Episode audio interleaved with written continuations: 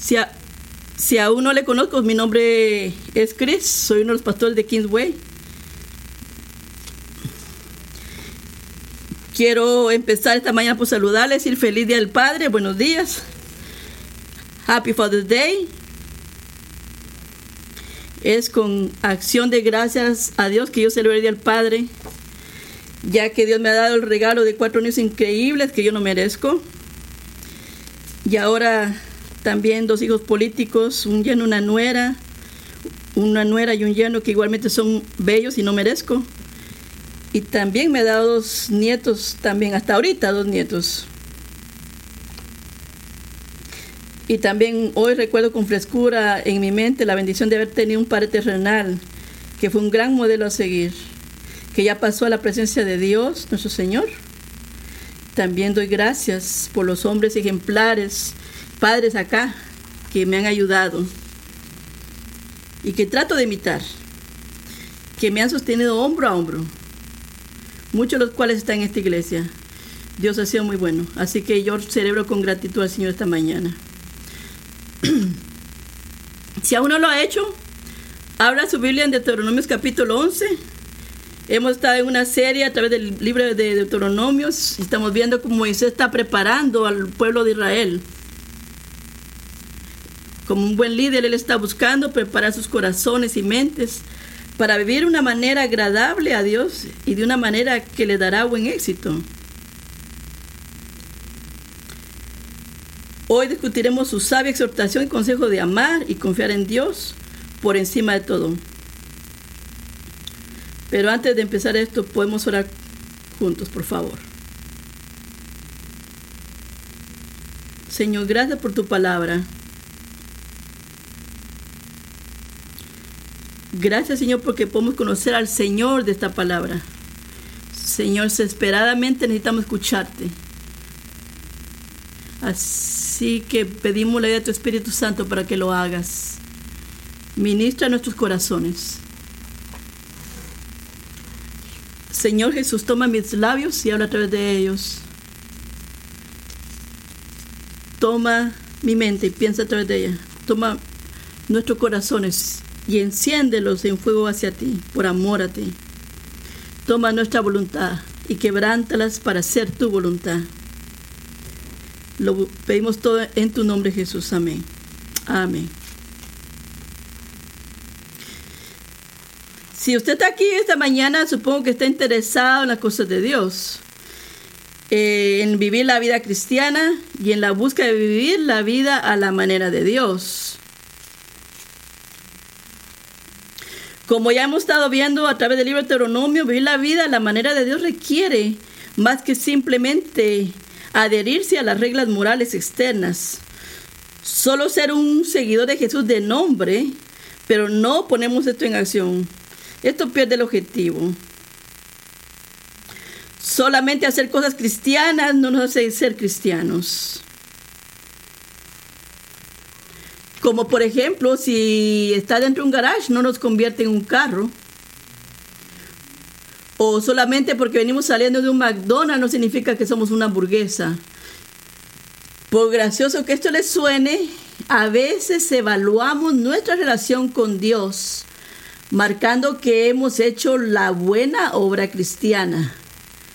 Y podemos olvidar que Dios está llamando a su pueblo a más que eso. Él llama a su pueblo a un amor profundo y sincero, a la fe de confiar en Dios. Un llamado a confiar que afecta todas las decisiones de nuestra voluntad. Por lo tanto, hoy, mientras miramos este texto, quiero que consideremos unas preguntas. Primero, ¿se puede confiar en Dios? ¿Es Dios quien Él dice ser? ¿Hará Él lo que ha prometido hacer? ¿Podrías tú apostar tu vida a esto? ¿Puede ser Dios confiable? Segundo punto, Él está obrando para nuestro bien. ¿Es Dios realmente está haciendo algo para mi bien? ¿Realmente me proporcionará lo que yo necesito? Si lo descuido a Él, ¿será que tendré consecuencias? ¿Cómo respondemos a estas preguntas en nuestro corazón? Es crítico que las respondamos. Puede ser Dios confiable. Él está obrando para mi bien. Esta sección de las escrituras en el capítulo final del discurso de Moisés comienza como un sumario en el capítulo 5. Es un resumen y Dios está retando a los hijos de Israel a que nos agarremos de Dios. Él está representando a la ley y está hablando de la ley que les dio en Monte Sinaí, que entrarían en el desierto y vagarían por 40 años. Recuerden que no, recordándoles que no hicieron un buen trabajo siguiendo al Señor. Ahora, mientras se preparan para entrar en la tierra prometida, Él sabe que para que tengan éxito, deben revisar y renovar su compromiso de pacto de guardar la ley de Dios. La tierra prometida sería un lugar de increíble abundancia, de bendición. Como leímos, una, una tierra que fluye con leche y con miel. Pero también sería un lugar de conflicto, de tentaciones, de oposición por parte de aquellos que luchan contra el Señor. Moisés, como un buen pastor y padre espiritual, está tratando de preparar los corazones para ellos, para vivir con éxito, conquistar y vivir una vida victoriosa. Como un líder sabio, él sabe que esto requerirá una profunda confianza y amor a nivel del corazón de Dios. Él sabía que solamente una semi interesante cosa de Dios no podría sostener la fe de nadie. Pero quizás lo más importante, que nunca llegaría a los más profundos corazones, que nunca llegaría a, a llegar a a moldar el deseo y la voluntad de sus corazones, ¿será que podrían confiar en Dios? Así que miremos el texto. Moisés comienza esto aquí en el versículo 1 y dice, amarás Señor tu Dios con todo tu corazón, mandarás, guardarás todos sus mandamientos, toda su ley. Esto suena en todo el capítulo. En el verso 13 dice, Amarás al Señor tu Dios y lo servirás con todo tu corazón y con toda tu alma. El verso 22. Ama al Señor tu Dios, anda en todos sus caminos, aférrate a Él. Recordemos los capítulos anteriores, verso 10, 12. Ahora Israel, ¿qué requiere el Señor de ti? Sino temer tu Dios, para que andes en todos sus caminos, para amarlo, para servir al Señor Dios con todo tu corazón y con toda tu alma. Amarás al Señor tu Dios. ¿Te suena familiar esto? Quizás este es uno de los famosos textos del todo Nuevo y el Antiguo Testamento. Jesús lo dijo. Este es el mayor mandamiento. Amarás al Señor tu Dios con todo tu corazón y con toda tu alma y con toda tu mente. Mateo 22, 37. El cristianismo es muy diferente de todas las religiones de la, de la, tierra. Te llama a una relación íntima con Él, a comprometerte de corazón, al, del corazón, a ese nivel, de la voluntad. Así que el punto principal de este mensaje es para el cristiano es el llamado a seguir a Cristo, es un llamado a amarlo y obedecerlo de todo corazón. Para el cristiano es un llamado a seguirlo, amarlo y obedecerlo de todo corazón, especialmente a la luz de lo que Él ha hecho por nosotros. Sin embargo, ¿cómo es que hacemos esto? ¿Cómo practicamos esto? ¿Cómo es que amamos al Señor con todo lo que Él dice que necesitamos hacer? ¿Será que de pura fuerza de voluntad? Y tú digas, yo voy a amar a Dios. ¿Será que es hacer una lista de rendición de cuentas y revisarlas dos veces al día? ¿Es asistiendo a una iglesia cada semana y nunca perder un tiempo? ¿Será hacer una, una ah, devocional donde tengo mi tiempo con Dios? Aunque son importantes estas cosas. Si no están combinadas con fe y con amor por Dios, vas a perder el objetivo. Fracasarás en tu fe. La semana pasada Caleb hizo un trabajo extraordinario mostrando en capítulo Dios que, que es temer y amar. Dios quiso que consumiera todos nuestros corazones. Esto incluye llegar a la profundidad de nuestras voluntades obstinadas. Y usó la palabra de circuncisar nuestros corazones, que, que significa eh, que tenemos que lidiar con nuestra necedad. ¿Cómo llegamos a eso? Amar a Dios. Aquí vamos a encontrar con Moisés cómo es que Dios nos dice a través de Moisés. Así que Moisés nos toma de la mano y nos llama a considerar los poderosos actos de Dios hacia los hijos de Israel.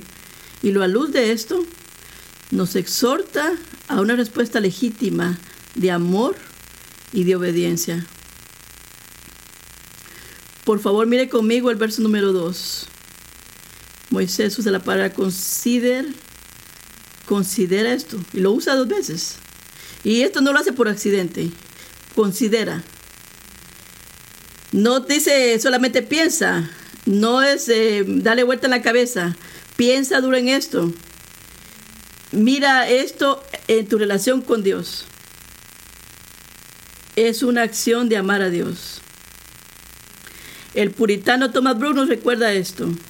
No la lectura apresurada, sino la meditación seria en las verdades santas y celestiales, lo que hace demostrar dulce provecho para el alma.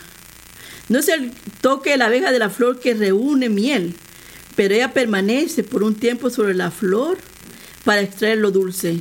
No es el que lee más, pero el que más medita será el más selecto, el más dulce, el más sabio y el cristiano más fuerte.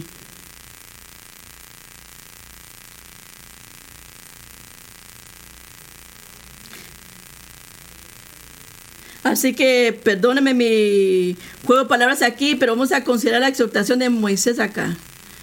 Con tres puntos vamos a seguir esto que nos quiere eh, hablar. Y son los tres puntos que voy a utilizar en mi mensaje. Que esto despierte fe y amor en nosotros. Punto uno. Consideremos las poderosas obras de Dios en el pasado. Moisés nos dice, considera los grandes y poderosos actos que Dios hizo a Faraón. Verso 2, considera su mano poderosa, su brazo extendido. Tal vez eso nos lleva al recuerdo momento en que los ejércitos del Faraón estaban presionando sobre ellos como estaban atrapados entre el mar y los ejércitos de Israel. No había escape. La muerte era segura, a menos que Dios interviniera. Mire cómo Dios nos da detalles de esta situación. Y esto no es por accidente. Le recuerda al ejército, le recuerda a los caballos, los carros, el agua, el mar rojo, la destrucción inminente. Y Dios no actúa todavía. Sin embargo, Dios hizo que las aguas fueran sobre los egipcios y lo destruyó hasta el día de hoy. Dios actuó poderosamente en su nombre como un ejemplo de paternidad. Veamos el verso 5. Recuerda lo que hizo con ustedes en el desierto.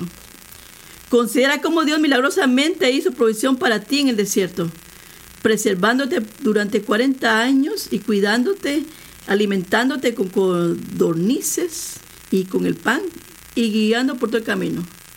Tú puedes pensar en eso. Tú puedes pensar en los milagros diarios que Dios hizo y hace por ellos. ¿Cómo fue que Dios lo hizo? ¿Cómo Dios lo hizo diariamente? Verso 6. Considera la miseria y destrucción que Dios causó sobre Datán y Abirán, que, constantemente se oponían a la obra y al liderazgo de Moisés y eran antagónicos hacia la obra de Dios. Dios se atrajo a ellos y todas las cosas que tenían ellos, su familia. Y Dios mostró su poder. Y uniendo así con su poder al pueblo de Israel. Dios obró milagrosamente para librarles, para rescatarles, para protegerles, para proveer para los hijos de Israel. La consideración de estas cosas nos traen al lector de una reverencia a Dios, una confesión sincera, que Dios es un buen Padre. Para el cristiano también esto es cierto. tenemos una obra maravillosa que se fue demostrada, que la que cantamos, fuimos liberados de la esclavitud del pecado y, y se nos dio un regalo maravilloso en Cristo. La muerte de cruz no es, no es menos poderosa lo que Dios hizo. En, realidad el éxodo es, no se compara a eso, se palidece ante eso. Nosotros también, hermanos, teníamos un ejército que nos capturaba, que nos tenía en pecado y en esclavitud, muerte, no teníamos salida. Nosotros tampoco podíamos salir, estábamos atrapados. Pero gloria a Dios, Él hizo un camino de escape. Como cristianos tenemos mucho más por lo que debemos dar gracias. Amén. Si esto no es suficiente, Moisés también le recuerda a los hijos de Israel. ¿Por qué fue que puso su amor sobre nosotros? No nos puso su amor porque seamos perfectos en obedecerle, ni porque somos morales, ni porque muchas veces estamos de acuerdo en lo que Él nos dice, no porque no, lo, lo merecemos, puso su amor en nosotros por su propio deseo. Él escogió, Él escogió poner su amor sobre nosotros. Y Él nos dio ese amor a través de Jesucristo. Qué maravillosa gracia. ¿Lo logras ver? Que aparte de poder de Dios, tú y yo y éramos Datán y Abirán que se opuso a la obra de Dios. Igualmente calificamos y merecíamos la destrucción. Sin embargo, Él tomó esa destrucción para que pudiéramos recibir la libertad. Qué maravillosa verdad. Colosenses nos dice, y vosotros que estabas muertos en vuestras ofensas sin la circuncisión de tu carne, Dios hizo junto con Él, habiéndonos perdonado todas nuestras ofensas, cancelando el registro de la deuda que ésta se ponía entre nosotros y por demandas legales. Y Él la clavó en la cruz. Colosenses 2, del 13 al 14. Cuando usted vino acá, usted tenía un récord de, de muerte. Y eso ahora ya no está. Se crucificó en la cruz, lo puso en la cruz. Eso es buenas noticias. Efesios 2 nos dice Pablo, y Dios que siendo grande en misericordia, por causa del gran amor con que nos amó, incluso cuando estábamos muertos en nuestros delitos, eso es lo que nosotros trajimos a Cristo, nuestros, nuestras transgresiones, nuestros pecados. Eso fue lo que pusimos. Así que no nos sintamos tan orgullosos. Así que nosotros lo que hicimos fue ofrecerle a Jesús nuestros pecados y recibimos su gracia y nos salvó. Pero seguimos siendo esclavos de su gracia, deudores de su gracia. Y por gracia hemos sido salvados. Usted estaba encapturado por pecado, una deuda que no podíamos pagar. Y Dios la clavó en la cruz y nos dio vida nuevamente con Cristo. Eso es maravilloso. Es maravilloso, una buena noticia. Así que consideramos esto, que tu corazón se llene de amor por Él. Ahora vamos a pasar al punto 2. Considera el cuidado presente de Dios al dar su palabra y sus leyes. Considera el cuidado y presencia de Dios al darte su palabra y sus leyes.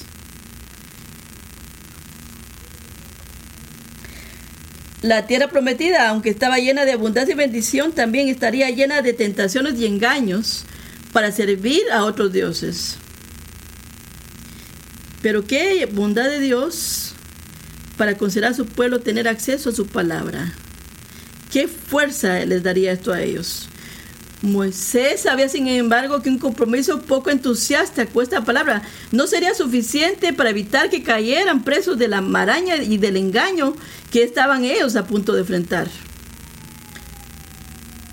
Él sabía que si ellos no tenían una fuerte convicción y compromiso con la palabra de Dios, ellos podían ser engañados. Quería, esto requeriría sumisión a toda la palabra de Dios. Así que pone su punto primero. guarda lo que yo te encargo. Verso 8, guarda todo el mandamiento. Y ahora vete al verso 18. Coloca estas palabras en tu corazón y en tu alma, átalas como una señal en tu mano y como frontales en tus ojos. En esencia está diciendo, en esencia dice, manténlas frente de ti, siempre recuérdate de ello. Es, construye tu vida alrededor de eso. Construye tu vida alrededor de la palabra de Dios. Así que Moisés cuidadosamente exhorta la palabra y exhorta, usa gran cuidado, ten gran cuidado, pon atención a la palabra. Haz lo que la palabra te ordena. Usa y ten cuidado de ello. Lo recuerda muchas veces. Así que pareciera como que está haciendo una cirugía y con un gran cuidado. Cuando usas eh, una, estás programando una computadora y es y él usa esto, usa y pon gran cuidado y usa y pone una advertencia. Ten cuidado de que tu corazón no sea engañado, que no seas engañado y te vuelvas y te apartes a otros dioses. Eso recuerda Santiago 1.22. Santiago nos dice, ser hacedores de la palabra y no solo oidores. El peligro es que podemos estar cerca de la palabra de Dios, rodeados de la palabra de Dios. Podemos escuchar la palabra de Dios y sin embargo podemos descuidar creer en esta palabra de Dios. Podemos ser engañados. Piensa, piensa en esto. El, el engaño no solamente está lleno, sino que es un intento de destruir, de destruir. El engaño es destructivo.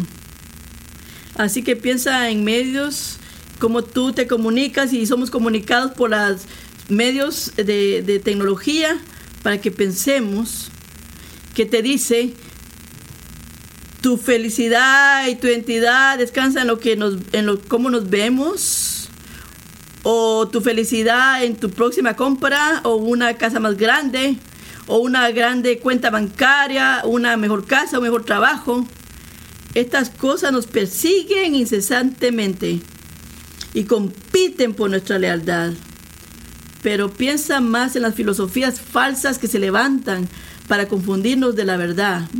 Como por ejemplo, los buenos cristianos son ricos y prósperos o una, una mentira como la peor ofensa que tú puedes hacerle a alguien es decirle que la forma que está viviendo no es aceptable a Dios. O, por ejemplo, la gente independiente de su fe, no importa lo que crean, al final van a ir al cielo. Y Dios va a estar bien con eso. O Jesús era un buen tipo, era un buen maestro, pero, pero no es el único camino al cielo. Esas filosofías no están en la Biblia, no son verdad, pero sin embargo nos están bombardeando diariamente, diariamente. Esas filosofías. Moisés dice, tengan cuidado que no sean engañados por los dioses y las filosofías de esta tierra. Y así que llama, Moisés llama a la iglesia que pongan prioridad en la palabra, que sea central en sus vidas. Si la, si la ignora, van a invitar a la devastación, a la destrucción. Y eso le dice al pueblo de Israel. Es el mismo consejo que va dirigido a todo creyente hoy día. Así que los domingos por la mañana regularmente buscamos leer la palabra, discutir la palabra, cantar la palabra, habitar y recitar la palabra para que podamos aplicar la palabra. Buscamos preguntarnos por qué esta práctica viene de las escrituras. Esto lo ha practicado por siglos la iglesia. Y damos un grito de gozo a nuestros lectores de las escrituras que se paran aquí semana a semana y nos leen la palabra a nosotros los domingos. Ellos hacen un gran servicio y oran al Señor al hacerlo. La palabra de Dios debe ser algo prevalente y presente siempre en nuestras conversaciones, en las familias, en nuestras casas. Deuteronomio dice que tú eres sabio si la lees cuando estás en tu casa, que la palabra esté ahí. Debe ser algo en lo que debemos pensar, estudiar en ella. Me gusta este dicho de la iglesia anglicana que dice así, bendito Señor, que has hecho que todas las escrituras sagradas sean escritas para nuestro aprendizaje. Concédenos que podamos ser sabios en las, cuando las escuchamos, cuando las leemos, cuando las marcamos, cuando las aprendemos y que las digeramos interiormente. Que con paciencia y consuelo de tu santa palabra podamos abrazar y retener siempre la bendita esperanza de la vida eterna que tú nos has dado a nosotros en nuestro Señor Jesucristo. Así que aquí algunas preguntas ahora. ¿Cómo podemos fortalecer nuestro estudio personal y la aplicación de la palabra de Dios? ¿Cuándo fue la última vez que evaluaste o hiciste un plan de estudio bíblico? ¿Tienes un tiempo regular de estudio bíblico y meditación? ¿Cuál es tu práctica para estudiar la Biblia? Padres, Aquí hay un mandamiento directo para nosotros que dice, enseñémosles a nuestros hijos las verdades de la palabra. Enseñémosles quién es Dios, qué es lo que Él ha hecho y lo más importante, por qué creemos en Él, por qué lo amamos. Debe, debe salir de nosotros. No podemos delegárselo a nadie. No podemos enseñar que ellos, ellos digan, hazlo tú mismo. Nosotros somos llamados a comunicarles esto a nuestros hijos. Así que padres, ¿cuál es tu plan? No nunca es tarde para empezar. Amo lo que apóstol Pablo dice aquí en Colosenses 3:16. Permite que la palabra de Cristo habite en vosotros en abundancia, enseñándonos y amonestándonos con toda sabiduría, cantando salmos e himnos y canciones espirituales con gratitud en sus corazones. Así que, sumando esto, Dios muestra su cuidado y amor y su gloria al darnos su palabra. Mi pregunta para ti es esto. Te pregunto ahora, ¿tu relación personal con Dios demuestra lo que tú valoras en tu vida y valoras lo que Él te ha dado? Pasamos al punto 3. Considera la promesa de Dios del futuro. Considera la promesa de Dios para el futuro. Los hijos de Israel enfrentarían una posición de vida al Dios que servían. Sin embargo, Dios les entrega promesas, les entrega bendiciones y victoria para su final. Y Él les dice, si Él cumple su palabra. Moisés lo hace bien claro, pone bien claro. Él dice, Dios tiene promesa. Verso del 22 al 25 dice, el Señor expulsará a las naciones y Él les va a sus territorios, Él les va a seguridad. Él proveerá para sus necesidades, Él será su defensa. Él os traerá la tierra de la abundancia. Moisés lo deja bien claro. Dios lo tiene todo en sus manos. Él tiene esto, Él tiene el futuro. Él sabe lo que está haciendo. Él es Dios y Él sabe lo que está haciendo. Yo puedo confiar en Él. Pero ¿cuál es la preocupación de Moisés acá? La preocupación de Moisés es que los hijos de Israel no pudieran confiar en las promesas de Dios, ni mantener sus estatutos, ni sus leyes. Y especialmente en momentos de desánimo, de tentación, de oposición, bajo prueba, en conflicto por su fe. ¿Será que ellos iban a, permanecer fieles a Dios? ¿Será que iban a confiar en las promesas de Dios? Y Moisés. Y Moisés podía hablar por experiencia personal. Recuerden, Moisés decidió confiar en Dios a gran costo de su propia vida. Considera que Moisés sufrió y eligió el sufrimiento.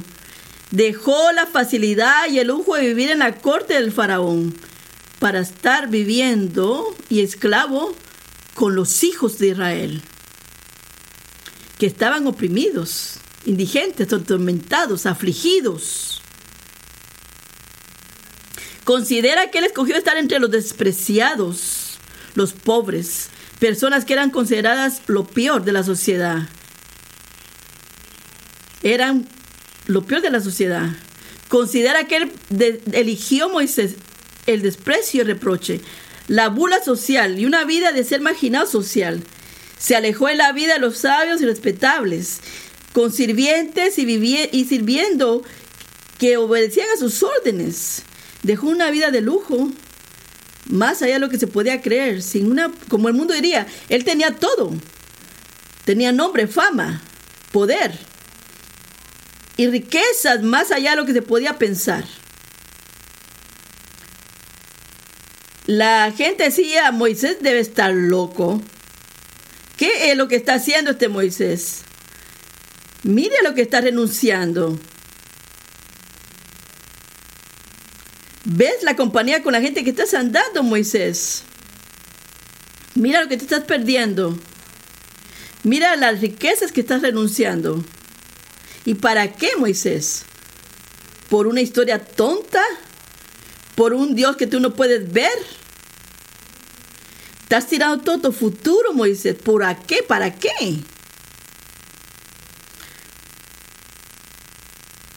Pero a Moisés se le había entregado mucho más valioso y que tenía mucho más sentido y mucho más grande de valor que lo que el faraón o este mundo le pudiera dar. A él le había dado una relación personal a un Dios que podía controlar cada cabello en la cabeza del faraón, cada respiro que él tomaba. Moisés lo sabía y conocía a este Dios. Llegó a conocerlo personalmente y confió en este Dios, un Dios amoroso, un Dios asombroso. Con respecto a la elección de Moisés, eh, Jay Riley afirma esto. No te preocupes si eligió la, la aflicción. Si personas te desprecian y te dan reproches, contempla cosas debajo de la superficie. Él vio con el ojo de la fe aflicción que duró solo un momento, el reproche que se alejó, terminó en honor y eterno.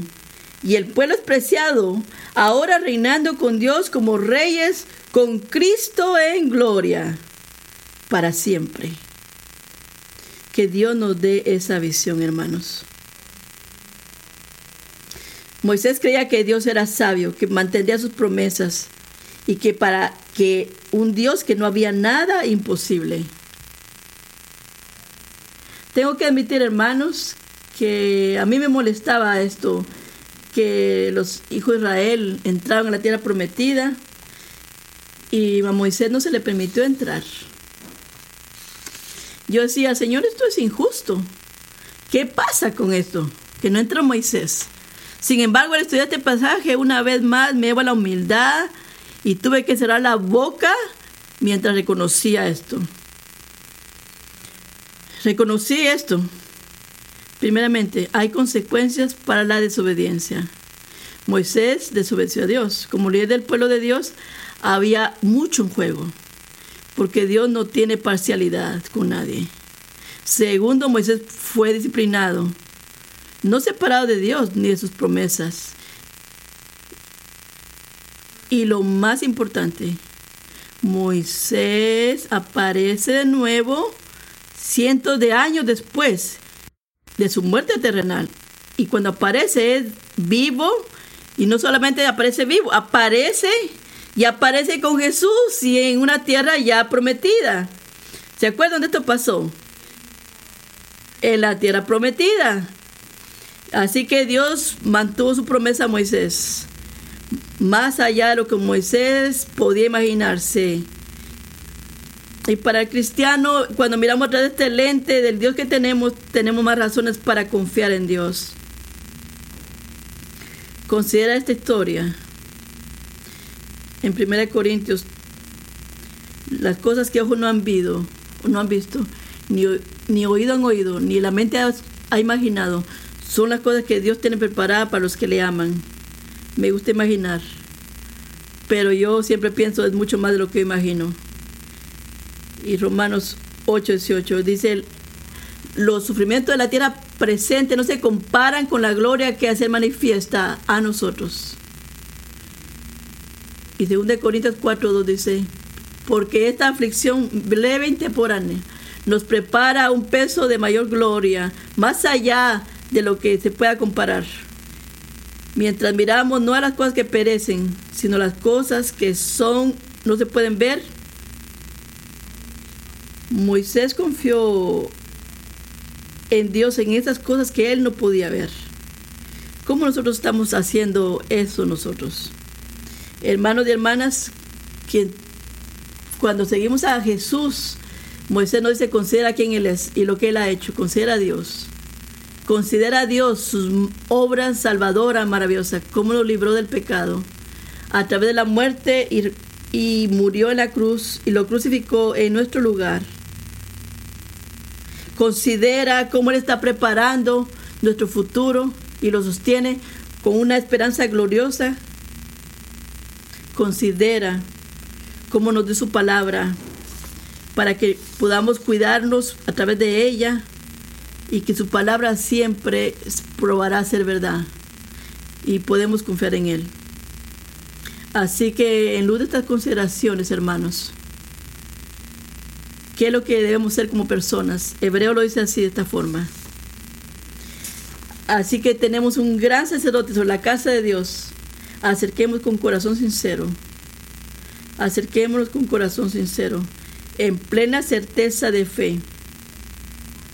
Purificados nuestros corazones de una mala conciencia y nuestros cuerpos lavados con agua, mantengámonos firmes en la confesión de nuestra esperanza sin vacilar, porque fiel es quien lo prometió. Hebreos 10, 21 al 23. Ahora la pregunta, ¿te estás aferrando a Dios en tu fe? ¿O te estás alejando? te estás amarrando a la fe que crees, a la fe que tienes, estás creyendo en Dios. ¿Dónde están las semillas de engaño que me están queriendo atrapar? ¿Estás creyendo y confiando en la sangre de Cristo que te limpia? Quizás te has olvidado de abrazar esa verdad. ¿Estás regularmente acercándote con corazón sincero a Dios? Y de nuevo, como J.C. Raleigh dice esto, es bueno estar familiarizado y conocer todas las doctrinas y principios del cristianismo. Es mucho mejor estar familiarizado con Cristo Jesús. Es bueno estar familiarizado con la fe, la gracia, la justificación y la santificación.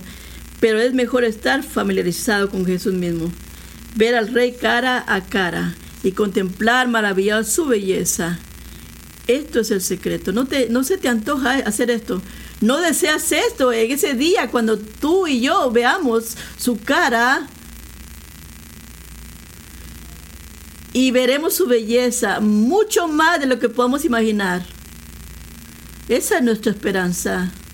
Es nuestro futuro. Ese es el secreto de la eminencia. Aquel que va a ser conformado a la iglesia de Cristo debe pensar como Cristo. Debe estar constantemente estudiando a Cristo. Así que ¿dónde estamos nosotros tentados a dejar de confiar en las promesas de Dios? Si tu corazón está corriendo y en rebelión a Dios, detente. Vuelve tus ojos a Jesús y considera a Dios que Él tiene el poder de hacer lo que Él puede hacer. Él puede ayudarte. Él puede cambiar tu corazón. Si te falta visión y fe, ¿cómo enfrentarás la próxima tentación, prueba y dificultad? Por favor, considera los muchos santos que han estado en el mismo lugar que tú y Dios los ha sostenido. Confiaron en Él y Él confía en Él. Confía en Él como último punto, Moisés nos dice, Considera los hechos de Dios del pasado. Dios, Él quien dice ser. Él liberó y tiene promesas para el futuro. Él va a hacer lo que Él ha prometido. Considera que Él, al cuidarte, ha dado su palabra y Él está trabajando para tu bien. Con- construye tu vida alrededor de estas palabras. Como el himno lo dice así, este himno dice, pon tu mirada a Jesús. Completamente ve su rostro maravillado y las cosas de la tierra extrañamente palicerán a la luz de su gloria y de su gracia. ¿Podrías orar conmigo en ahora?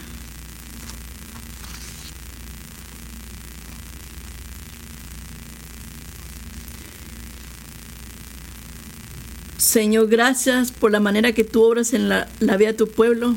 Gracias, Señor, por el maravilloso regalo que tú nos has dado al darnos a tu Hijo para redimirnos. Señor, yo oro y mi deseo es honrarte con nuestra vida y confiar en ti y en tu palabra. Señor, ayúdanos. Ayuda a nuestros corazones tan valientes a confiar en ti, Señor a recordar y considerar todas las maneras que tú, Señor, y harás y cuidarás de tu iglesia, de tu pueblo. Lo pedimos para la gloria de tu nombre, Señor Jesús.